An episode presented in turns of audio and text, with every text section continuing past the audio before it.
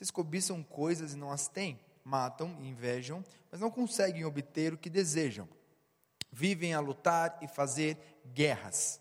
Não têm porque não pedem, quando pedem, não recebem, pois pedem por motivos errados, para gastarem seus próprios prazeres. Adúlteros, vocês não sabem que a amizade com o mundo é inimizade com Deus? Quem quer ser amigo do mundo faz-se inimigo de Deus. Ou vocês acham que é sem razão que a Escritura diz que o Espírito que ele fez habitar em nós tem fortes ciúmes? Mas ele nos concede graça maior. Por isso diz a Escritura: Deus se opõe aos orgulhosos, mas concede graça aos humildes. Versículo 7. Portanto, submetam-se a Deus, resistam ao diabo e ele fugirá de vocês. Aproximem-se de Deus e ele se aproximará de vocês. Pecadores, limpem as mãos, e vocês que têm a mente dividida, purifiquem o coração. Entristeçam-se, lamentem-se e chorem. Troquem o riso por lamento e alegria por tristeza. Humilhem-se diante do Senhor e Ele os exaltará. Amém. Vamos orar mais uma vez. Papai, muito obrigado por essa oportunidade de nós estarmos aqui, a oportunidade de nós descansarmos na Tua presença.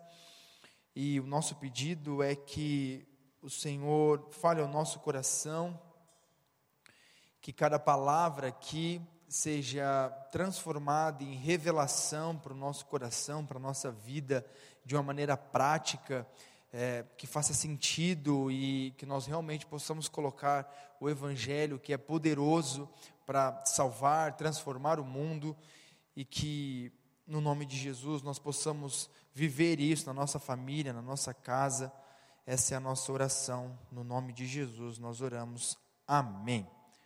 Amém. Glória a Deus.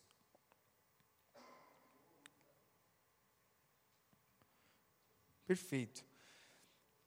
Hoje coube a mim falar sobre os desafios, pensando na nossa vida relacional, né? Nós estamos estando numa conferência de casais e eu me alegro muito porque é, aqui nós estamos falando com realidades diferentes é, pessoas que casaram há pouco tempo, pessoas que estão mais experientes, é, e é com muita humildade, com muito temor que eu venho compartilhar a palavra de Deus, é, sabendo que tem uma longa trajetória a trilhar. Esse ano eu completo seis anos de casado e 12 anos com a minha esposa, né, namorado e tudo, né?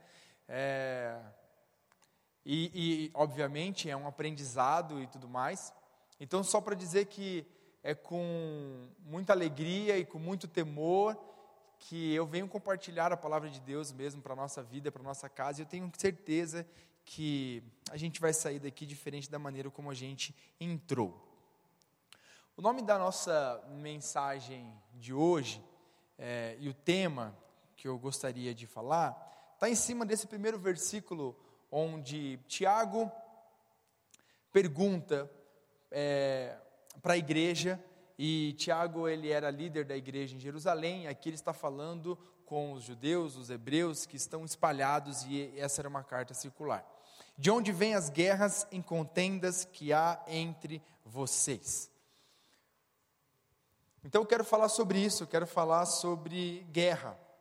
É verdade que o começo do casamento, ele, ele carrega a coisa mais prazerosa do mundo, que é, poxa, você conviver com a pessoa que você ama, ter Netflix de noite, chegar do trabalho cansado, com chocolate quente, principalmente agora nesse friozinho.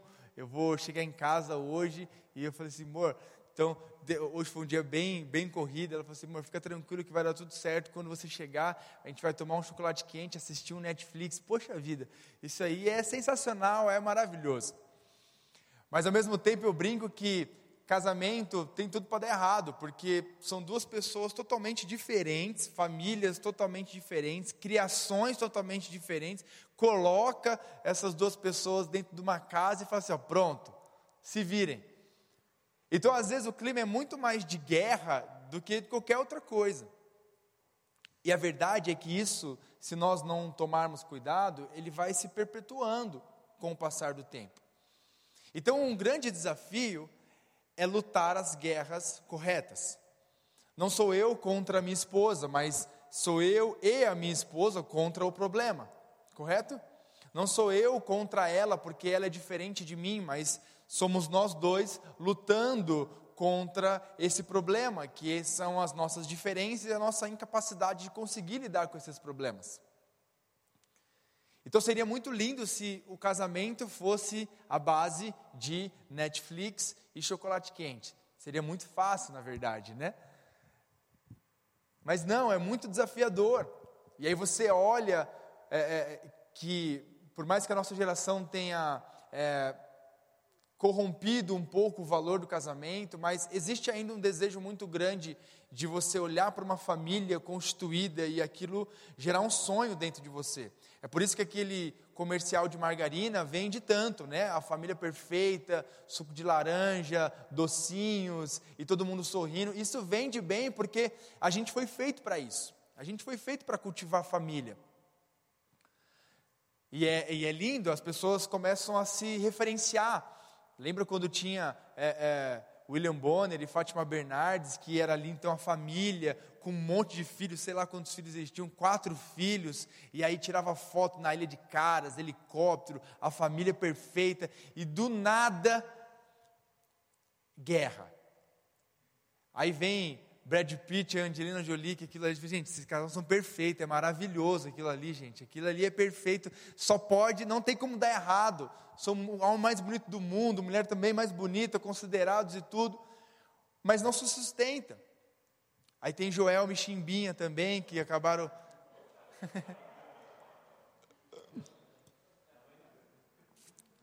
que aquilo foi um baque para a nossa geração, realmente, né? Ali, com a hora que acabou, Joel eu falei assim, gente, não dá mais.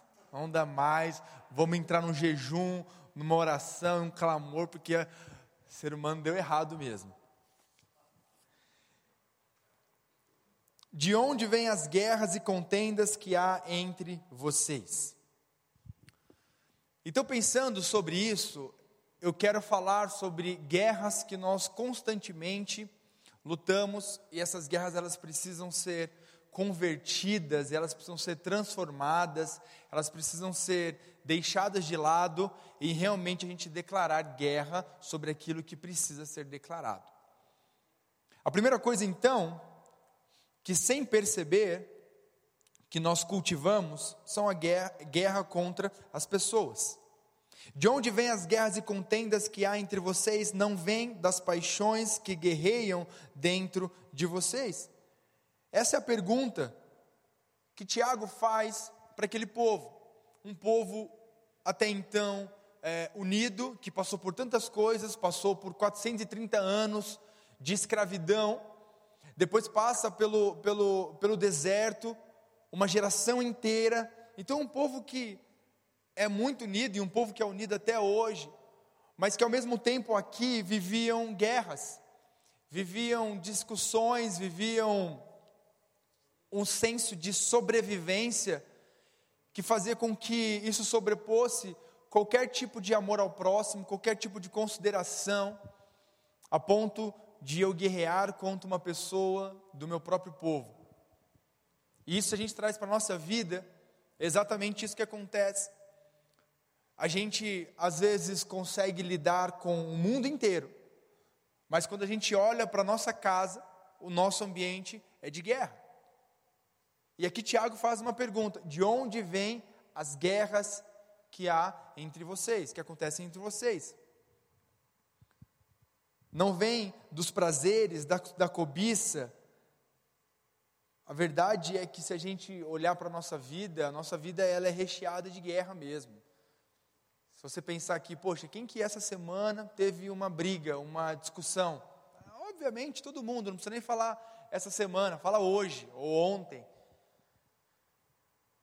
Mas ao invés de nós declararmos guerra contra as pessoas, nós precisamos identificar o que, que precisa acontecer. E Tiago está falando aqui, olha, presta atenção, porque você está guerreando contra guerra, você está guerreando contra pessoas, e na verdade você deveria estar guerreando contra as suas paixões. Deveria estar guerreando contra o seu orgulho.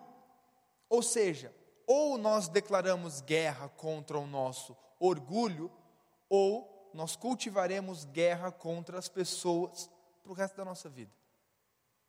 Entende isso? Faz sentido? Ou a gente entra intencionalmente numa guerra com o nosso eu, com as nossas paixões, com o nosso orgulho, com a nossa vontade de fazer do nosso jeito, ou, inevitavelmente, nós viveremos guerra contra as pessoas.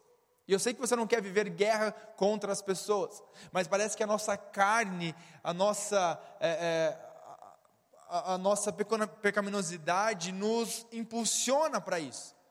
E se a gente traz isso para o ambiente familiar, esse é o ambiente que mais acontece. É o ambiente que mais a nossa vontade acaba sendo imposta.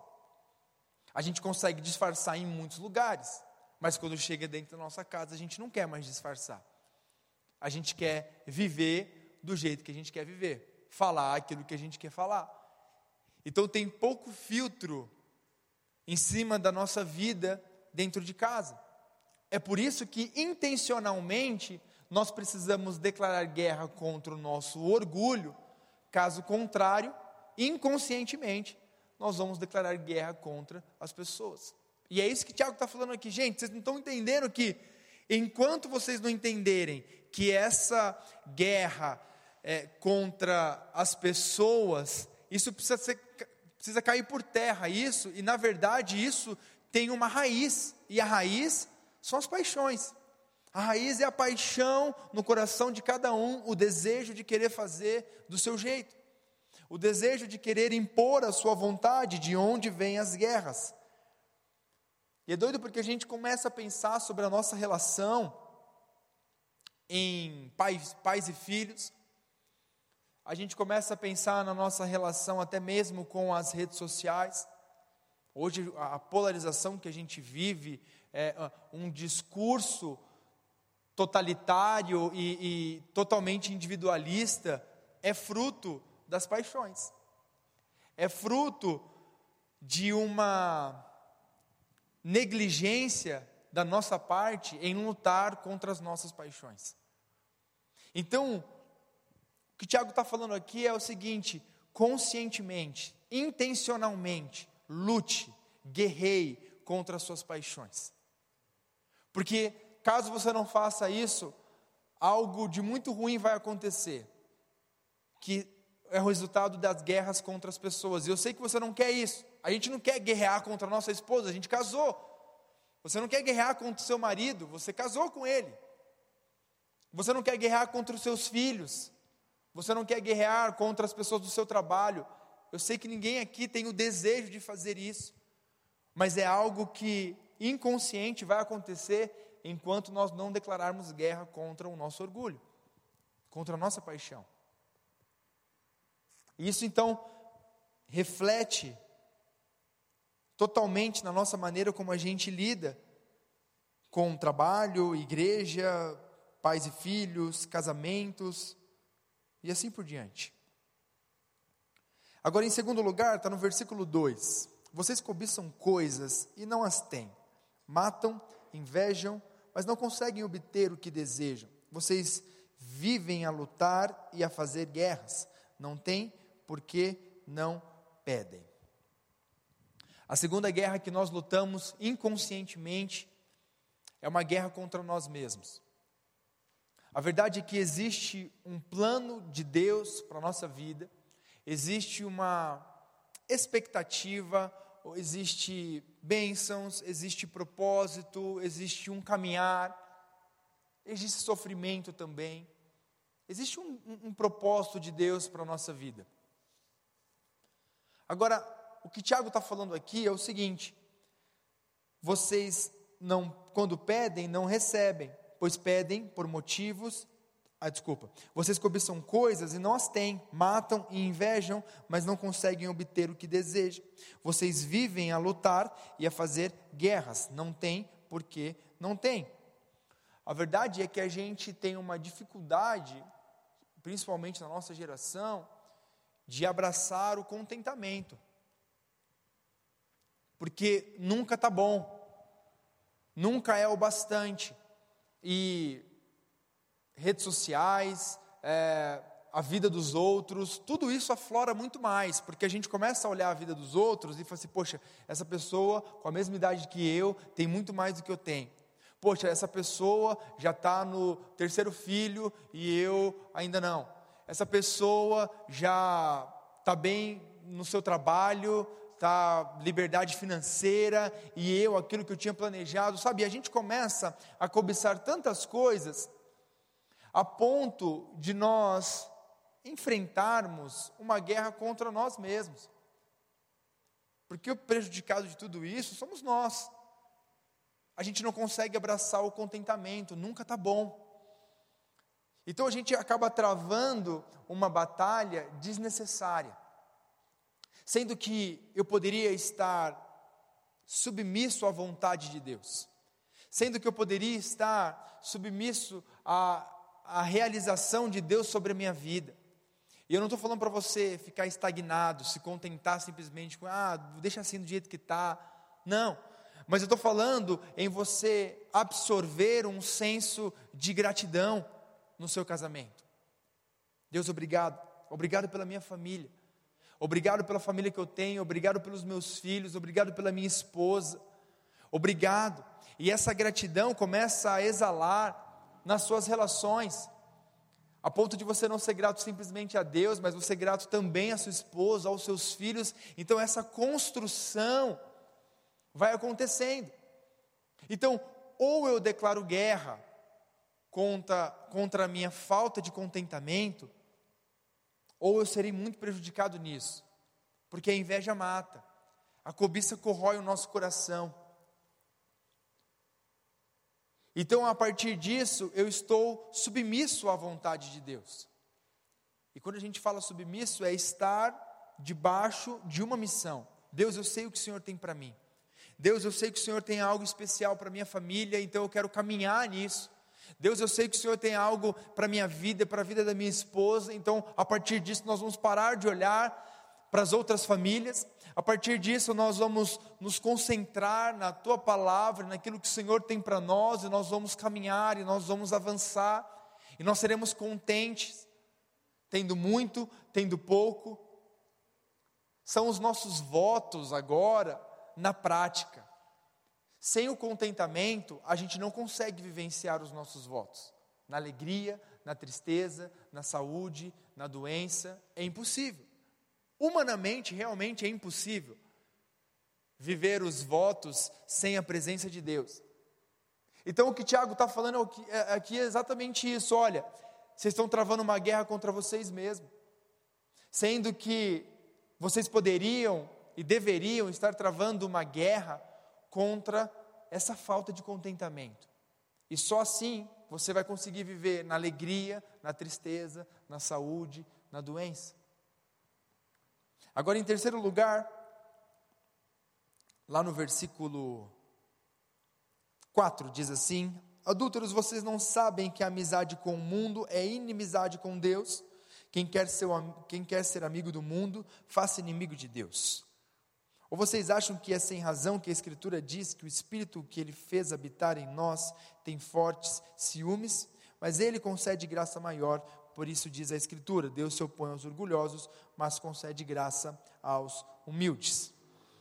A terceira guerra que a gente trava é a guerra contra Deus. A guerra contra Deus em abraçar princípios do mundo, valores do mundo, a guerra contra Deus em nós carregamos muito forte aquele senso e aquele desejo de aceitação no lugar onde a gente está, seja no nosso trabalho, seja na realidade familiar, o que for. A verdade é que para que nós possamos nos sentir aceitos, muitas vezes nós fazemos a parceria com o mundo. Para que nós possamos nos sentir bem e não desconfortáveis com alguma situação, a gente faz alianças com o mundo, a gente faz parcerias, a gente faz amizade. E eu sei que não é desejo do seu coração, não é desejo do meu coração ser inimigo de Deus, mas o que Tiago está falando é o seguinte: olha, fazendo esse tipo de parceria, esse tipo de aliança, automaticamente você está guerreando contra Deus. Automaticamente o seu coração está submisso a essa vontade do mundo. Então, quando a gente começa a pegar a nossa vida, começa a pegar a nossa relação com o nosso trabalho, e a gente vê que coisas vão sendo plantadas ali, coisas vão sendo plantadas. A verdade é que um adultério, ele não acontece do dia para a noite. Ele é um fruto de algo que foi plantado.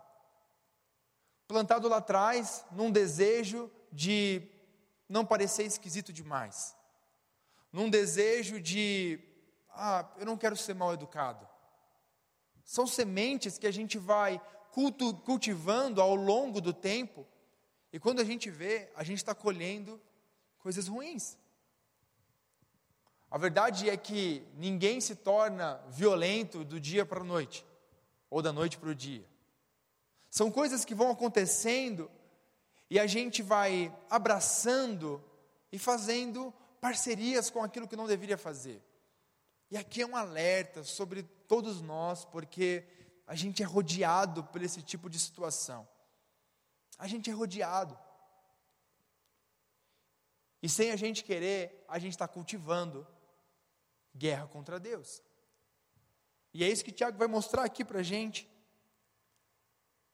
Então, para a gente poder entender como vencer isso, como canalizar, focar, identificar, vencer os nossos inimigos, como não travar uma guerra contra as pessoas, contra mim mesmo, contra Deus, como fazer isso? Aí Tiago explica também para a gente, graças a Deus. Então, versículo 6: Mas ele concede graça maior. Você pode dizer comigo, graça maior? Deus é bom demais. Ele concede graça maior sobre as nossas vidas. Por isso diz a Escritura: Deus se opõe aos orgulhosos, mas concede graça aos humildes. Em primeiro lugar, então, para que a gente consiga vencer esses inimigos, nós precisamos de humildade. É isso que Tiago está falando que existe um favor de Deus em meio à humildade. Nada como nós olharmos para a nossa vida e entendemos que sem o Evangelho nós realmente estamos fadados ao fracasso. Nós somos adúlteros, nós somos impuros, nós somos mentirosos, nós somos corruptos, e sem o poder do Evangelho é impossível. Sem o poder do Evangelho é impossível. E a gente olha em meio a tudo aquilo que eu falei, às vezes dá um desespero e fala assim: Deus, eu estou guerreando contra as pessoas, contra mim mesmo, contra o Senhor, sem querer fazer nada disso. Qual é o caminho? A humildade. A humildade de chegar até Deus e entender o quão fraco nós somos porque é em meio às nossas fraquezas que o Senhor nos fortalece. É em meio às nossas necessidades que Hebreus 4 vai dizer que nós temos um sumo sacerdote que age, que intercede em meio às nossas fraquezas. Olha só o que esse versículo diz. Hebreus 4, 14 a 16. Tendo, pois, Jesus, o Filho de Deus, como grande sumo sacerdote, que adentrou os céus, conservemos firmes a nossa confissão.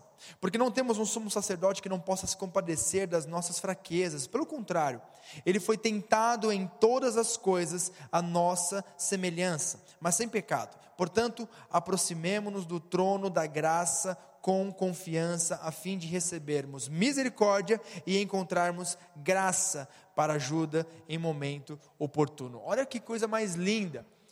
Nós estamos então em meio às nossas fraquezas. Deus, eu entendi que no meu trabalho eu sou fraco. Deus, eu entendi que em casa tem uns, alguns momentos que eu não consigo controlar, eu não consigo controlar as minhas vontades, eu não consigo controlar minha boca, eu, eu falo aquilo que machuca, e eu sei o que machuca e por isso falo, então Deus, eu sou fraco.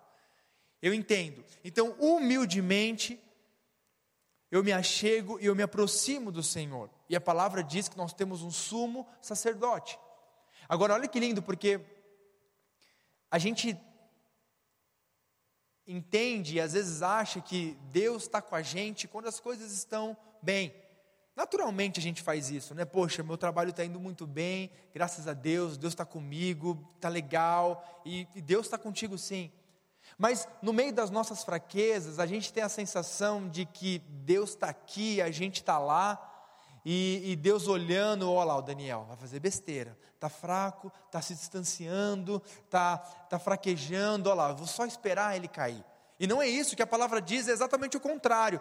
Pelo contrário, nós temos um sumo sacerdote que se compadece das nossas fraquezas. Compadecer é sofrer junto, é falar o seguinte: olha, Deus Pai, eu sei o que, que o Daniel está passando, eu sei o que, que o João está passando, eu sei o que, que a Maria está passando, e eu sofro junto.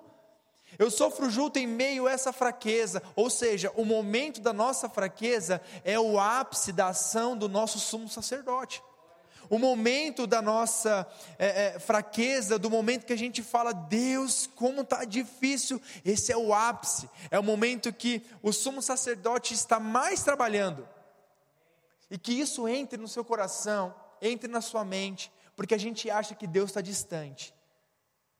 E aqui Tiago fala: se aproxime, e ele vai se aproximar de você.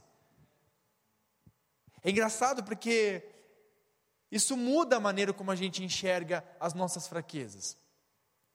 O meu filho começou a, a andar, e é muito legal essa sensação, é incrível. E pelo fato dele estar andando, ele se tornou independente. Ele sempre precisava de mim para andar. Então ele me dava a mão e a gente ia andando e tudo mais. Mas agora que ele está andando sozinho, ele gosta de ir na frente ele vai na frente e eu fico atrás. Mas quando acontece alguma coisa, quando ou ele está com medo, ou quando ele ouve um barulho, ou quando ele está próximo de uma escada, da piscina, alguma coisa do tipo que ele tem medo, eu não deixo ele próximo da piscina, né? Mas um exemplo, ele corre para mim, ou se ele está comigo segurando a minha mão, ele aperta a minha mão. E é muito bonitinho, porque é uma criança de um ano apertando a minha mão, tipo assim, estou com medo. Meu filho morre de medo de barulho de moto. Quando é muito alto assim, ele desespera. Acho que todo mundo, né? Até eu morro de medo. E é bonitinho ver que ele aperta a minha mão. Mas é engraçado que o fato dele apertar a minha mão não impede ele dele cair. Não é forte o suficiente se ele estiver, por exemplo, aqui e ele estiver com medo de, de, atravessar aqui, se ele segurar na minha mão e eu não segurar na mão dele, ele vai cair do mesmo jeito, porque ele é incapaz de sustentar no meio da fraqueza dele. Dá para entender? Isso significa que esse é o momento que eu mais trabalho, o momento que ele está fraco, o momento que, por mais que ele tente segurar a minha mão, é incapaz, ele não consegue ele vai cair do mesmo jeito. Então, esse é o momento que eu mais trabalho, e eu amo trabalhar nesse momento. Eu amo dizer que eu sou forte o suficiente para segurar o meu filho para que ele não caia. Eu amo o, o, momento que, ao invés dele ficar com medo, eu pego ele no colo e tiro ele do momento e do ambiente de medo. Isso é maravilhoso.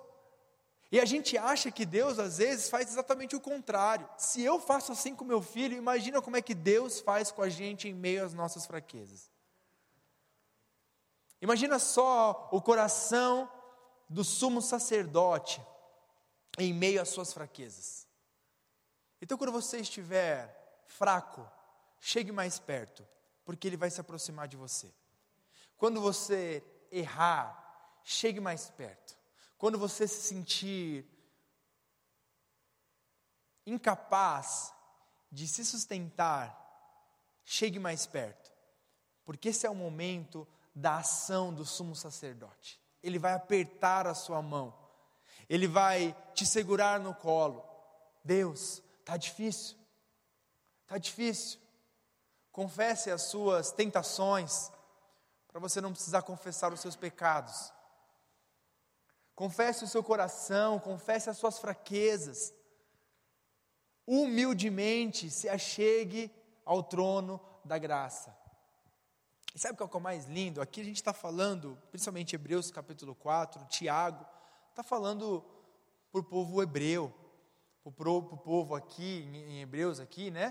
Para o povo que está acostumado com a linguagem de sumo sacerdote, com a linguagem de trono, é, sabe o que é santo dos santos, o que é entrar e, e, e, e, se estiver impuro, ser fulminado, e não ver a face de Deus, em não chegar perto do trono, porque no Velho Testamento era o trono da glória, e é o trono da glória que enche o templo, a ponto de você não conseguir chegar nem perto disso, é o que diz lá em Isaías capítulo 6, é o trono da glória, é inacessível. Agora, olha que lindo, porque a ação de Cristo Jesus na cruz fez com que o trono da glória não fosse mais o trono da glória, agora fosse o trono da graça. Não fosse mais o trono do lugar onde você vai ser fulminado, mas Hebreus fala: aproxime-se de uma maneira confiante do trono da graça. Não é mais o trono da glória, é o trono da graça, por causa da obra de Jesus sobre a minha vida e sobre a sua vida. E o mais lindo de tudo é o que ele diz: que quando você se aproxima do trono da graça, acontece algo maravilhoso. Você vai humildemente e vai com confiança. Quando você chega lá, você recebe misericórdia e ele fala que você encontra graça. O que eu quero dizer é que quando nós nos achegamos no Senhor em meio às nossas fraquezas, a gente chega no trono da graça e recebe perdão, porque a gente recebe misericórdia. Só que ele fala que você recebe misericórdia e um plus, e um presente, e um negócio a mais. Você recebe misericórdia e graça sobre a sua vida. Isso significa que se o seu casamento precisa não simplesmente de perdão, mas ele precisa de restauração, você precisa se aproximar ao trono da graça. Porque você se aproxima ao trono da graça, recebe perdão sobre a sua vida. E tem um mais ainda. Além de você receber perdão, você recebe graça sobre os seus dias. Você recebe uma oportunidade de restauração sobre o seu casamento. Foi o que a Dani falou no começo e perfeito. Tem chance, tem jeito. Tem como reconstruir, tem como fazer de novo. É isso que Hebreus está falando. Você encontra, você vai, encontra misericórdia, encontra perdão sobre a sua vida, e ainda você recebe graça, oportunidade de começar de novo, oportunidade de fazer diferente, oportunidade de dizer: olha, vamos construir algo novo. É isso que diz em meio ao coração humilde. Ou nós lutamos contra o nosso orgulho, ou nós teremos guerra no nosso casamento para sempre. Ou nós lutamos contra o nosso coração orgulhoso para que nós possamos realmente ser humildes, ou travaremos uma batalha eterna. Isso é extremamente desafiador. Eu sei que isso é extremamente desafiador, mas se a gente adquire esse hábito, seja você no começo do seu relacionamento, seja você muito mais experiente do que eu, é a mensagem de Tiago, do autor de Hebreus, para a nossa vida. Então, em primeiro lugar, seja humilde. Em segundo lugar, seja submisso. Tiago 7 diz: renda-se ao Senhor, Ele, desculpa, portanto, submetam-se a Deus, resista ao diabo e ele fugirá de vós. Essa submissão é estar debaixo de uma missão, é entender que Deus tem algo para a sua família entender realmente que a sua família é o seu primeiro ministério, se submeter a essa vontade, porque a gente abraça tantas coisas, até lícitas, a gente abraça até coisas ministeriais, mas quando a gente chega dentro de casa, a gente está sem força, a gente está sem força, sem ânimo para pastorear a nossa própria casa, para liderar os nossos filhos, para cultivar um relacionamento. Então submetam-se uns aos outros. É o que Efésios capítulo 5 vai dizer. E em último lugar, cultive a comunhão. Aproxime-se de Deus e Ele se aproximará de vocês. É muito bom ter a sensação de que a gente não está sozinho. É muito bom ter a sensação e a gente não nasceu para estar sozinho e ficar sozinho. É muito bom saber que você está construindo ao seu lado, dentro da sua casa, vocês estão construindo algo juntos. Vocês estão construindo um projeto de Deus. Estão constituindo é, é, uma família, uma geração nova. Então, aproxime-se de Deus no seu casamento e Ele se aproximará de você. Isso é maravilhoso porque não tem nada melhor do que isso. Uma coisa é a gente se aproximar de Deus, mas outra coisa é Ele se aproximar da gente. Porque isso faz com que as nossas relações sejam diferentes. Isso faz com que a maneira como a gente se relaciona com o nosso cônjuge seja diferente. A maneira como a gente se relaciona no trabalho seja diferente, porque eu me aproximei de Deus. E o resultado disso foi ele se aproximar de mim. A maneira como eu falo agora é diferente. Deus se aproximando de mim é a maneira de Deus pensar e não a maneira de eu pensar. Deus se aproximando de mim é a justiça de Deus, não a minha justiça. A gente é doido para imputar a nossa própria justiça. E são coisas que a gente olha para a nossa vida e a gente fala: meu Deus, isso aqui é incontrolável. E será incontrolável mesmo se a gente não travar guerras intencionais contra as coisas que precisam ser. O orgulho, o eu, a falta de a, a insubmissão, a falta de contentamento, a falta de gratidão. Que esse seja o desejo do nosso coração, que essa seja realmente a nossa luta para a gente refletir é isso. Entre em guerra com tudo aquilo que te afasta de Deus. Entre em guerra em tudo aquilo, contra tudo aquilo que você sabe que tem destruído o seu casamento, o seu relacionamento.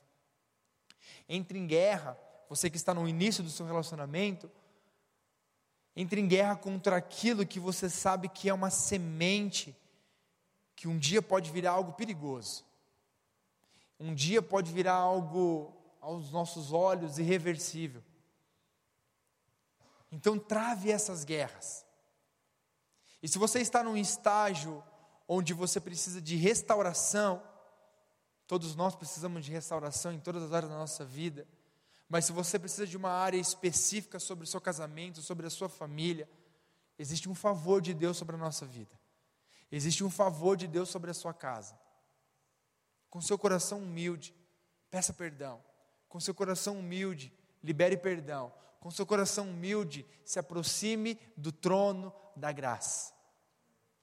Porque ali você recebe misericórdia e encontra graça. Recebe perdão e restauração sobre a sua vida. Esse é o nosso desejo, essa é a nossa oração para a sua casa, para a minha casa. E meu desejo é que realmente a gente consiga, que essa palavra faça sentido e consigamos colocar isso em prática. Por mais que seja muito difícil e muito desafiador, e a verdade é que a gente realmente não consegue sem a graça de Deus sobre a nossa vida, sem o Evangelho, sem a obra de Cristo. E é por isso que o Evangelho é tão poderoso sobre a sua vida. É por isso que o Evangelho é tão poderoso, porque ele tem poder para fazer aquilo que a gente não tem, para fazer tudo aquilo que a gente imagina e fala assim: isso aqui é impossível. Para Deus não é. Vamos orar? Papai, muito obrigado. Muito obrigado pela tua vida sobre a nossa vida. É o Evangelho, é a mensagem de Cristo sobre nós, que faz com que situações irreversíveis aos nossos olhos encontrem perdão, encontrem graça, encontrem restauração. Tanta coisa que para o nosso coração, para a nossa vida, parece que não tem mais jeito. A verdade é que nós, então, queremos declarar guerra contra tudo aquilo que nos afasta do Senhor. Declarar guerra intencionalmente contra toda semente do mal, que sabemos que se cultivarmos e se não quebrarmos essa amizade com o mundo, pode se tornar algo perigoso isso é algo extremamente desafiador para aquele que está começando, para aquele que já tem uma jornada. Então, Deus, nesta hora, com o nosso coração humilde, nós nos achegamos e nos aproximamos do trono da graça. Que antes era o trono da glória, mas pela obra de Cristo Jesus se tornou o trono da graça, a ponto de nós, possa, de nós podemos nos achegar, nos aproximar e encontrar perdão, Senhor. Perdoa-nos. Perdoa-nos por cultivarmos aquilo que não deveria ser cultivado. Perdão, ó Deus, por não plantarmos sementes de perdão, não plantarmos sementes de humildade, não plantarmos sementes de restauração, não plantarmos sementes de respeito. Perdão, Senhor. A partir disso, se nós enxergamos o nosso casamento hoje, e entendemos que nós não precisamos simplesmente, não somente de perdão, mas também de restauração, é no trono da graça que nós encontramos restauração. É no trono da graça que nós encontramos um caminho diferente do que nós estávamos trilhando. É no trono da graça que nós encontramos uma maneira de ter a nossa família restaurada, de ter a chama do nosso casamento sendo acesa novamente, tendo a nossa família, a nossa relação com o nosso trabalho totalmente restaurada, é diante do trono da graça. Sabemos, ó Deus, que o Senhor se opõe aos orgulhosos, então tira toda a raiz de orgulho, tira toda a raiz de, do individualismo, da justiça própria, e faça, ó Deus, no nosso coração, de novo, restaura a nossa vida, restaura o nosso coração, restaura a nossa mente, nós nos submetemos à tua maneira de pensar, à tua maneira de falar, perdão pelo aquilo que sai da nossa boca, perdão pelos momentos que machucamos uns aos outros intencionalmente, porque sabemos que dói. Perdão, Deus, pela, pelos momentos que a raiz de orgulho fala mais alto no nosso coração, então nós nos achegamos ao trono da graça. Nós nos achegamos ao trono da graça e pedimos perdão e restauração sobre a nossa vida. Esse é o nosso desejo e a nossa oração, no nome de Jesus. Se você puder continuar fazendo a sua própria oração, se você quiser orar em conjunto com o seu cônjuge, nós vamos ainda louvar ao Senhor e contemplar o Senhor